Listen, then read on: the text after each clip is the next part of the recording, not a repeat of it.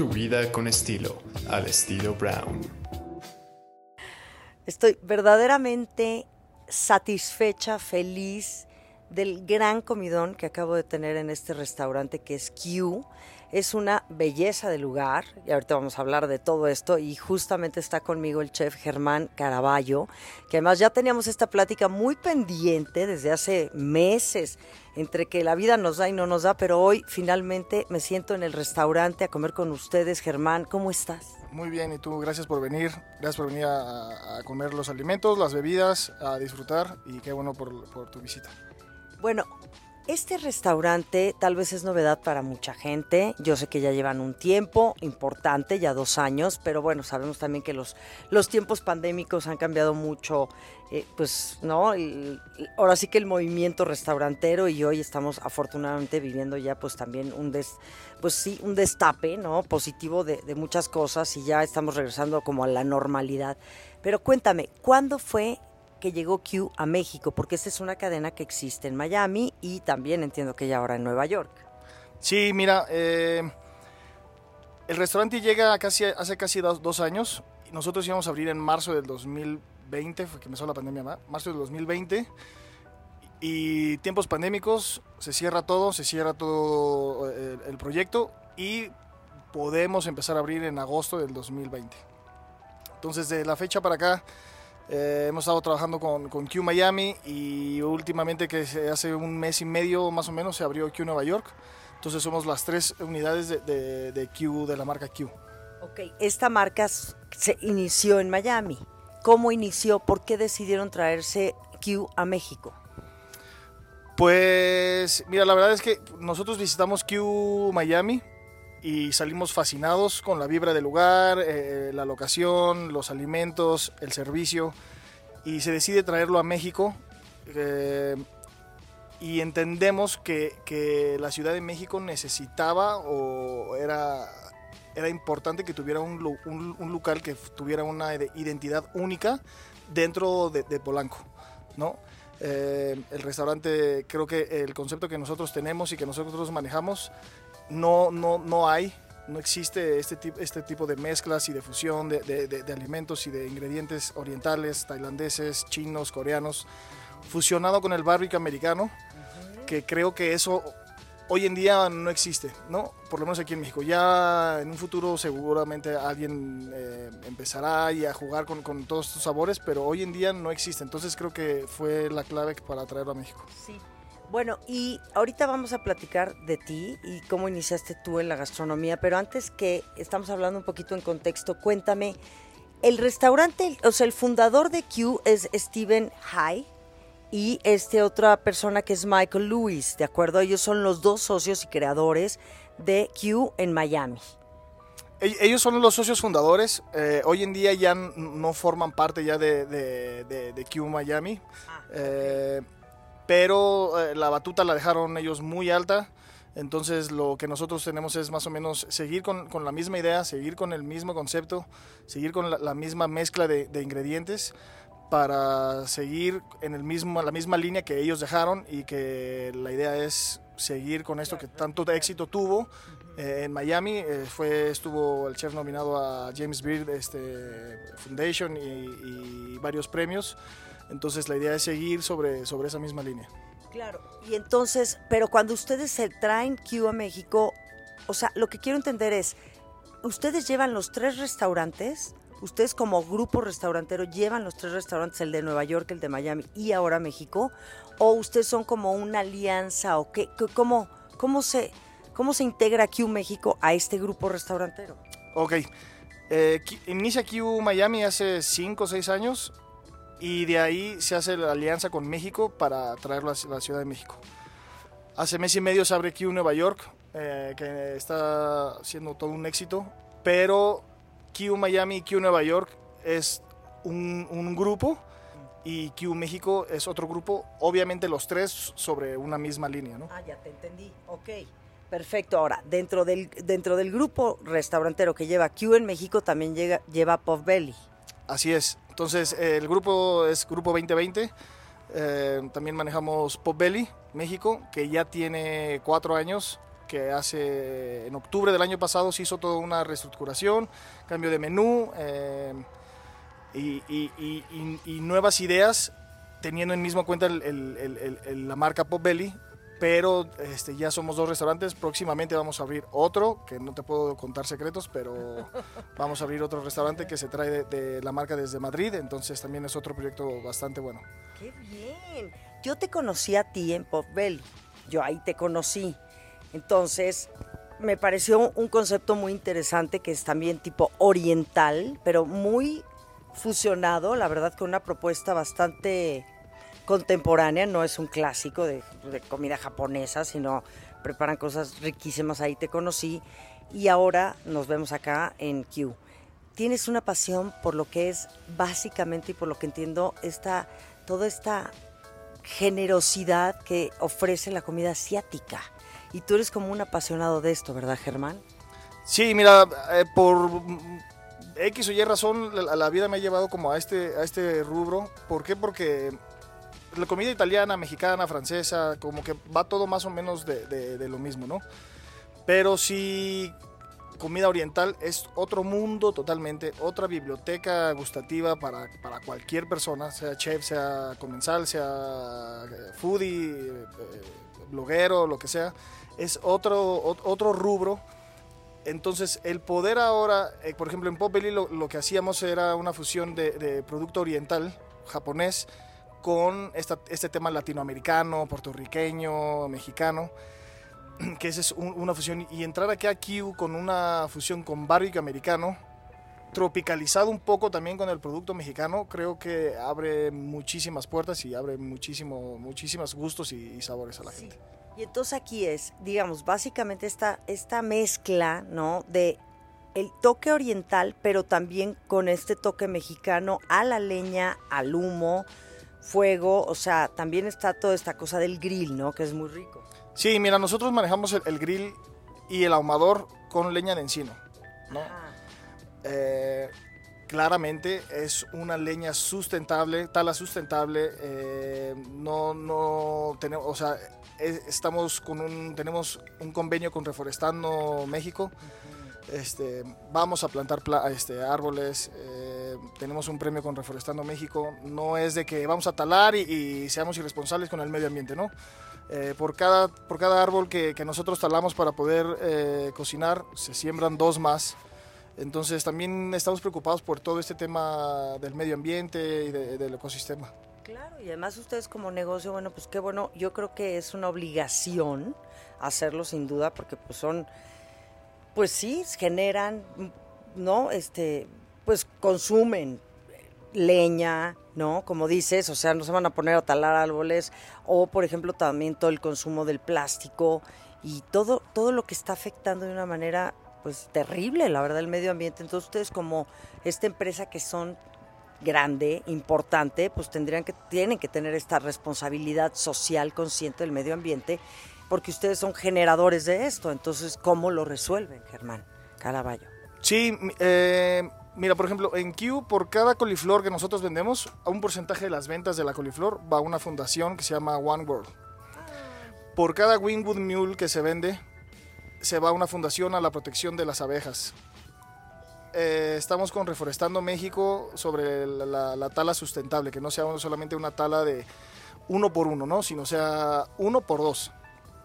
¿No? Entonces, todo este tema creo que hoy en día es muy importante que, todas las empresas o los restaurantes que, que- pueden aportar su granito de arena, que, se haga, ¿no? O sea, hay, hay restaurantes que ganan muchísimo dinero y que creo que, no sé, el 1% que, que donen es un granito de arena que, y se da un ejemplo a otros restaurantes a que lo, a que lo sigan haciendo.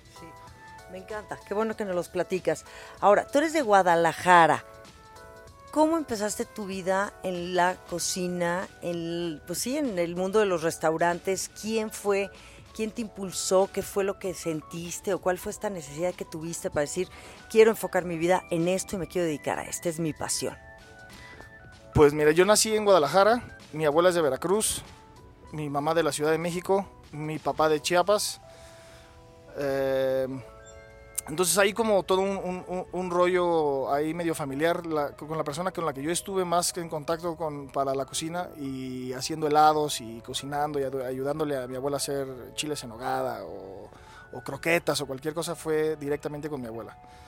Eh, pero Desde chico. desde, o sea, fue desde, desde chico, pero yo entré en una duda a la hora de entrar a la universidad si entraba yo a hotelería o gastronomía, hasta que un profesor me dijo, no hagas tonterías, tienes, tienes un, un- un- algo especial, dedícate a la cocina.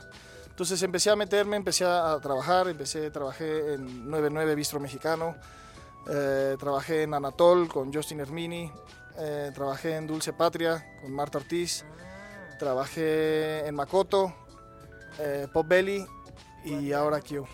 Y entonces, ¿tú iniciaste haciendo qué? O sea, sí sabías cocinar, pero era como la cocina que tú traías de tu madre, de tu abuela básicamente, de tu casa, de lo que veías. Entonces, estudiaste la carrera de gastronomía y ahí es donde ya te metes más de lleno. ¿Y cómo fue tu primer trabajo, Germán? Mira, yo, estu- yo estudié gastronomía, pero me quedé en cuarto semestre. Por problemas económicos, familiares, eh, entendiendo que la carrera de gastronomía es una carrera bastante cara. eh, mm, familiares económicos, no pude yo terminar la carrera. Entonces, mi primer trabajo fue un green grass. Entonces, de ahí eh, paso yo a un restaurante que se llama Sot Asia Local, que estaba en el mezanín de la Torre Ford. Y creo que fue bastante dado al, al clavo porque era una fusión de comida japonesa con comida mexicana, que es básicamente, la, no exactamente, pero la fusión donde estoy ahorita, que es eh, comida oriental con, con, con barbecue americano o latinoamericano o, o- o co- o como sea todo, todo, todos estos sabores. Y de ahí de SOT eh, es donde me voy a, a 99 Bistro Mexicano, que conozco al chef Paco Huerta, que es uno de, de- de mis mentores. ¿no? De ahí este, me dice, ¿sabes qué, Germán? Después de cuatro años pasa y me dice, ya no tengo nada que enseñarte. Eh, vea, vea, ve- él era pareja de la subchef de Anatol. Y me dice, ve con, con Miriam Sánchez y aprende de ella porque aquí ya no tengo nada que enseñarte, ¿no? Entonces paso a Anatol, eh, estoy un tiempo ahí, después estoy en Dulce Patria, paso a, a Makoto, a, a Pop Belly, que Pop Belly fue mi primer restaurante como chef ejecutivo, y de Pop Belly pasamos acá a, a Q. Qué bien.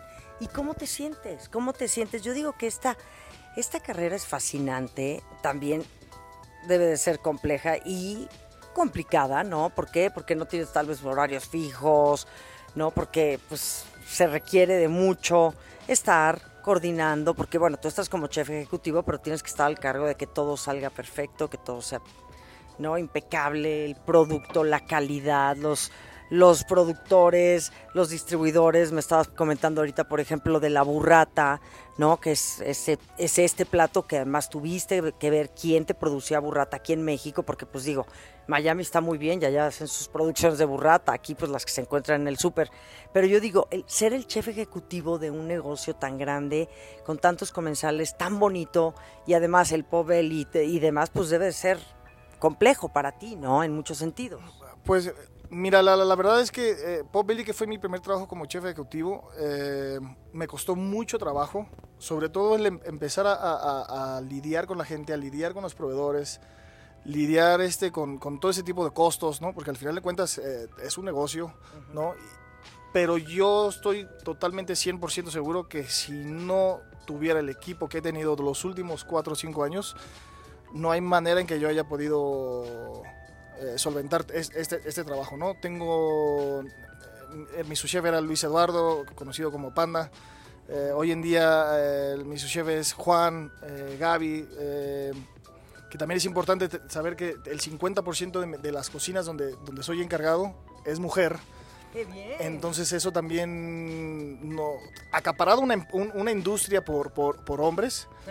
Es, es, es muy importante también darle crecimiento a, la, mujer y, enseñarle y, trabajar con ellos. Entonces, nos ha costado trabajo, pero con el equipo que, que- que hemos eh, creado desde hace 4 o 5 años, creo que eso ha facilitado muchísimo las cosas. ¡Qué buena onda! Y me encanta que la presencia de la mujer cada día esté más fuerte en las cocinas, como dices, también hay grandes chefs, chefs con las que tú has trabajado, por ejemplo, con Marta Ortiz, que es muy amiga mía. Y, eso la verdad que da gusto porque sí siento que estamos viviendo un mundo más equitativo en todos los sentidos y que además las mujeres somos muy eficientes y las mujeres siempre hemos estado metidas en la cocina. Digo, venimos de una mujer todos y todos sus conocimientos, por ejemplo, son de una mujer que es tu abuela. Entonces dices, qué bueno que, que también esto se vuelva una cosa mucho más, pues, más notable y más justa, ¿no? En el sentido de que, pues, ¿por qué las mujeres no podrían estar en el negocio de la cocina? Pues claro que sí. Y hasta a veces mucho más que el hombre, ¿no? En un sentido. Ahora, no sabemos por qué se ha enfocado más al tema de los hombres. Por ejemplo, tú que estás en, ¿no? Que vas a Nueva York, que vas a, a Miami, ¿no? Por, por los cues que tienen. ¿Qué sientes? ¿Hay más hombres, hay más mujeres en, el- en los negocios allá? Mira, por ejemplo, en Q Miami está, está muy dividido. Q Nueva York eh, hay, mucho hombre, pero creo yo que es un tema cultural. El tema de, inmigración, eh, la gente que está de, mojado o la gente que, ha sufrido allá, que básicamente el, jefe de la casa, por ejemplo en este caso en México, que, se va para allá a Estados Unidos, generalmente o el, o el 60-70% eh, llega a ser hombre. Entonces, en Nueva York sí está muy marcado como el hombre, ¿no? Entonces, es, es un estigma que, que- que- que tiene la industria. ¿Por qué? Porque es, es un, es un ambiente de trabajo muy rudo. Hay que cargar cosas, hay que, hay que cortarse, hay que quemarse, hay que estar en humedad, hay que estar en frío, hay que estar en calor. Y eso es, es un tema que creo que es un estigma que, poco a poco se ha ido, se ha ido eliminando, ¿no? Entonces, digo, aquí en Q, sobre todo el 50% de, de la cocina es mujer. Eh, una de mis chefs es, es- mujer, ¿no? Que ella trabajó en Máximo Bistró, eh, excelente, excelente cocinera. eh, y tengo a, dos personas que son hombres, pero el hecho de tener una persona mujer a cargo de, la cocina es es súper, súper importante. Qué bien, me encanta platicar contigo, mi queridísimo Germán Caraballo. Estamos aquí en Q, estamos sentados aquí en el Speakeasy, que está increíble. Oye, ese alacrán son, bueno, qué belleza. Cuéntame de la, del interiorismo, la decoración de Q, porque es espectacular. Tienes DJ en vivo, es un estilo muy fresco en esta terraza, amplísima, buena música, estas mesas comodísimas, ¿no? Todo el interiorismo es como pues muy moderno. ¿Quién? Háblame un poquito del diseño y el interiorismo y esto que te cobija cuando llegas aquí a Q. La, la- la idea es de Roberto Calil, él, él es el, el diseñador del, del lugar, basándonos eh, sobre todo en, en, en Q Miami, ¿no? que era mucho industrial, mucho cemento, mucho hierro, eh, acero, eh, lo que madera. Entonces, lo que se hizo acá, por, sobre todo por estar ubicados aquí en Mazarik, que hay un poco más de glamour y, y todo este rollo, fue, creo que lo que más llama la atención es el domo de vidrio retráctil, que para la terraza y para esta época de calor está increíble, pero todo está basado en una misma idea, ¿no? La cocina es abierta, que es parte del show, la barra, cuando uno entra, llega y lo primero que ve es la barra, que también es parte del show. Entonces hay una comunión entre todo este diseño que se encargó Roberto en, en la barra, cocina y el, llamémosle glamour que están aquí en Mazarik. Claro. Oye, a ver, para ti, ¿cómo logras, habiendo tanta competencia hoy en día, porque hay que hablar de la competencia, yo creo que también este mundo de la gastronomía en México, pues es muy fuerte, sabemos que ya México es un destino gastronómico, que la gente, yo, la- el turista, no nada más internacional, el turista nacional ya viaja a México, a la ciudad, a comer. Y yo siento, Germán Caraballo, que últimamente también ha habido como un boom de comida asiática, sobre todo japonesa, me parece, ¿no? Como que hay, ahora ves más opciones, ¿no? De, de- comida, pues sí, oriental, asiática. ¿Cómo compites o cómo logras un nivel y una calidad de comida como la que estás ofreciendo en Q? Y ahorita hablaremos del menú que me acabas de ofrecer, que es una cosa impresionante de delicioso. Pero ¿cómo logras ofrecer este producto y competir y decir sobresalgo ante todo lo que está sucediendo en este ámbito? Pues pri- pri- primordialmente el hecho de tener unos excelentes proveedores, ¿no? que nos hemos preocupado por, por, eh, pesca sustentable, eh, trabajar con brotes de, la chinampa, de Alfredo que nos trae brotes de, la chinampa y de, la Jusco. Eh, trabajamos con Hamad, con los pescados, ¿no? que, es, que Ezequiel es un, genio. Este, pero sobre todo yo creo el hecho de el equipo que, tenemos. El equipo que tenemos, eh, el, más del 60-70% está desde un inicio con nosotros. Y eso ha creado un...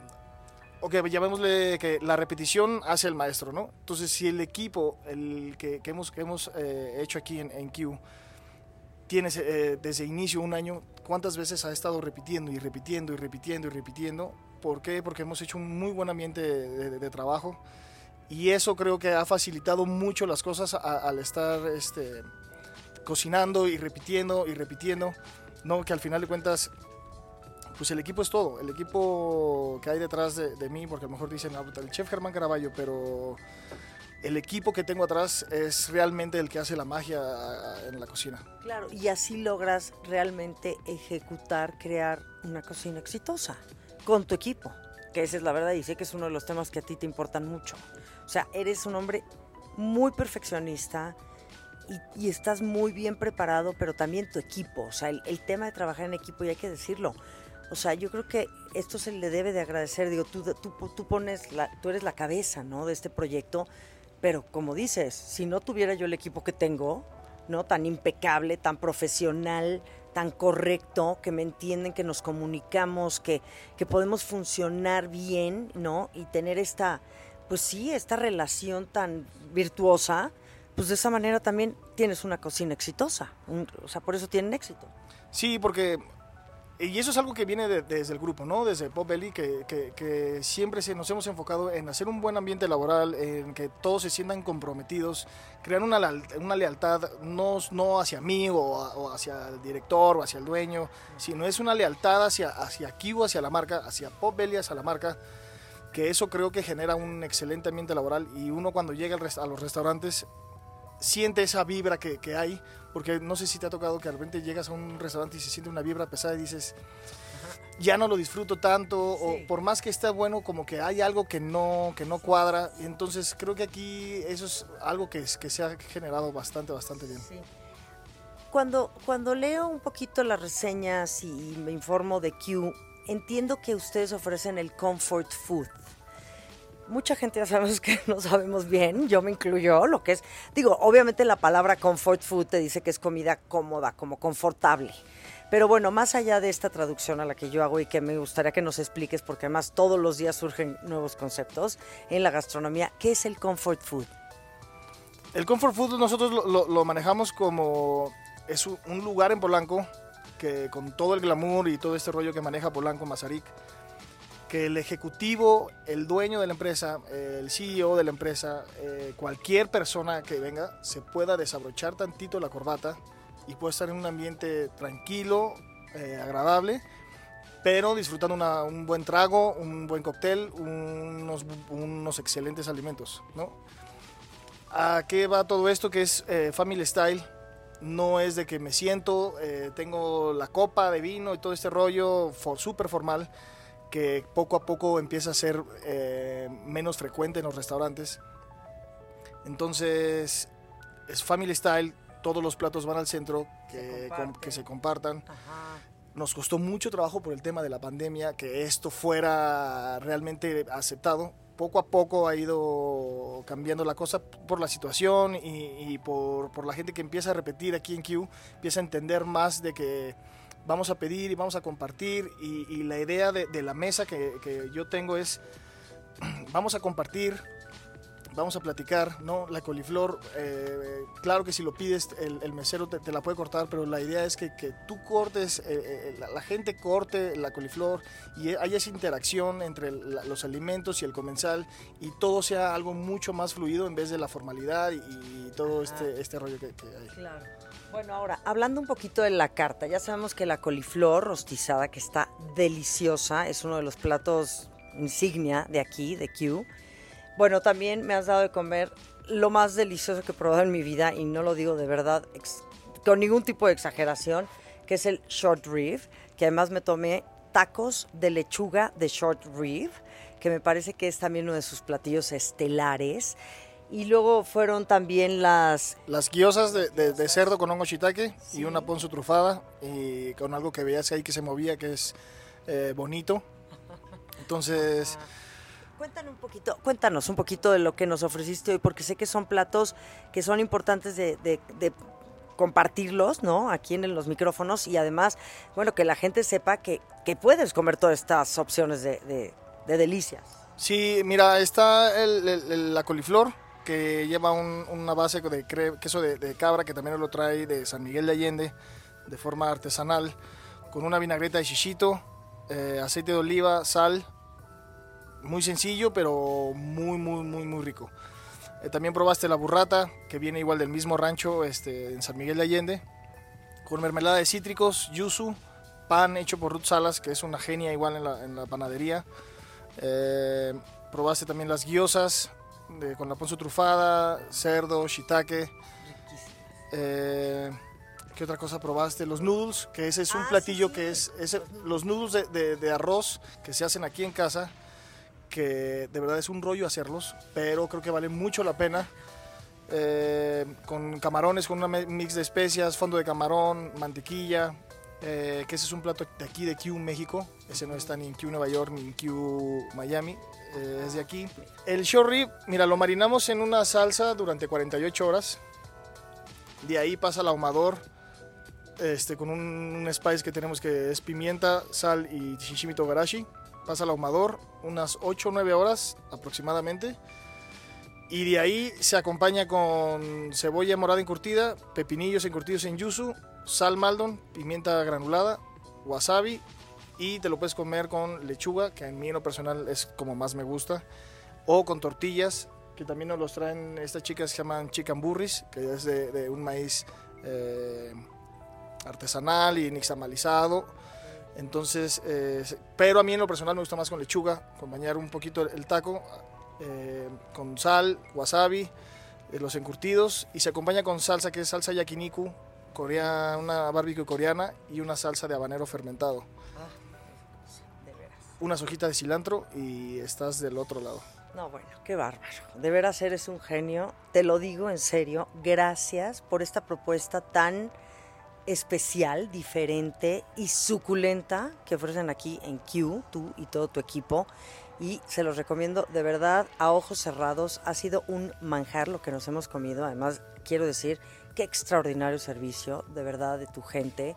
Qué amabilidad, qué lindos. Héctor, bueno, es lo máximo, ya sabes. O sea, todo de primerísima. Entonces, hay que visitar Q.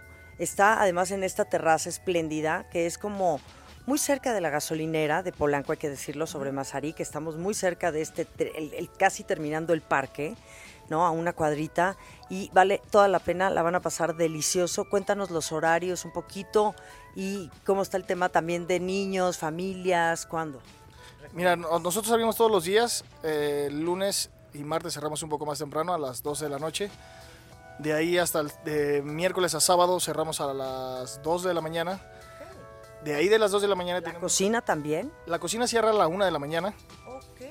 El restaurante cierra a las 2 de la mañana, pero tenemos un speakeasy arriba, donde después de, de- de comer y pasar un buen rato, pueden echar un poquito más de relajo en el speakeasy. Y los domingos eh, cerramos a las 11 de la noche. ¿no? Entonces, abrimos todos los días, estamos en Goldsmith 66. Eh, bienvenidos, es su casa y muchas gracias. Muchas gracias, querido Germán. ¿Dónde te seguimos? ¿Cuáles son las redes de Q? Las redes de Q es arroba Q México. eh, ¿Cómo se escribe? Instagram es arroba KYU México. Ok. Eh, mi Instagram es Germán Bayo. eh, y Popbelly es popbel, arroba Popbelly Mazarik. Perfecto. Muchísimas gracias, querido. De verdad, gracias por este manjar. No, gracias a ti, Mariana. Un gusto.